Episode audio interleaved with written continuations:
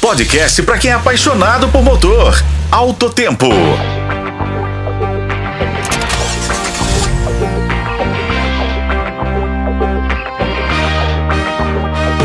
Olá, amigos de Alto Tempo. Começamos nosso primeiro podcast da semana com o teste do Peugeot 208, que acaba de ganhar motorização turbo e ter seu desempenho mudado radicalmente.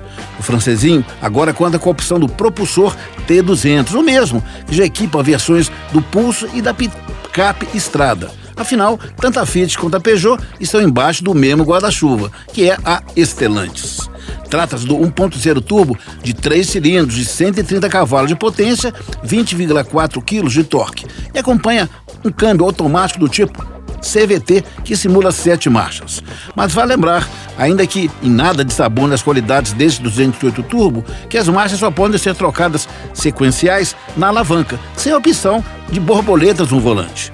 O novo motor deu uma vitaminada no desempenho do 208, que agora reage assim que se pisa no acelerador. Respostas rápidas, suspensão equilibrada e boa estabilidade nas curvas são alguns dos destaques. Autotempo avaliou a versão intermediária, Stile, que, em minha opinião, pelo acréscimo das rodas de liga leve de 17 polegadas, deixou o modelo até mais atraente com a opção de acabamento grife, a top de linha do 208. Fora os novos atributos mecânicos, o compacto destaca pelo belo visual e chama atenção por onde passa.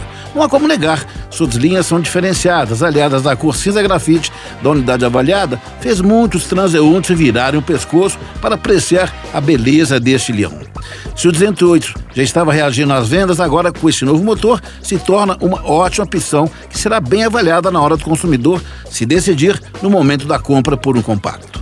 Eu sou Raimundo Couto e esse foi o podcast de Outro Tempo. Acompanhe pelos tocadores de podcast ou na FM O Tempo. Até a próxima.